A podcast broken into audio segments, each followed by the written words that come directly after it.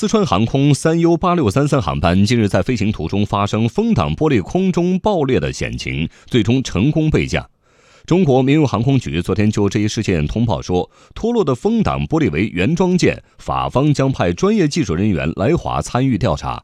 我们来听央广记者刘飞的报道。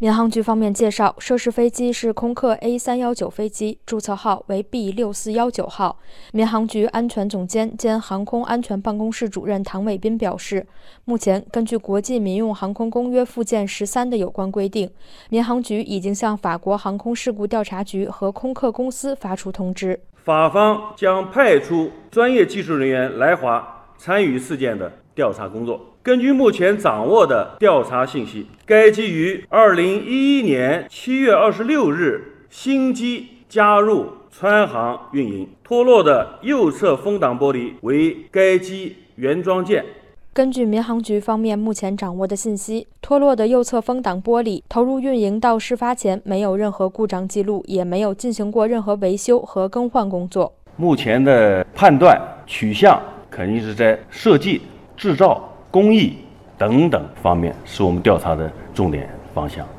五月十四号，执行重庆到拉萨的三 U 八六三三航班起飞后，正常爬升到了九千八百米巡航高度。在经过成都空管区域时，飞机驾驶舱右座的前风挡玻璃突然破裂并脱落，造成飞机客舱失压，旅客氧气面罩掉落，驾驶舱部分设备受损。空中险情发生后，机组向空管部门宣布紧急状态，实施紧急处置程序，就近选择成都双流机场紧急备降。最终，在民航各部门的配合下，飞机安全备降，机上所有旅客安全，副驾驶和一名乘务员受轻伤。机组临危不乱，果断应对，正确处置，避免了一起重大灾难的发生，反映出高超的技术水平和职业素养。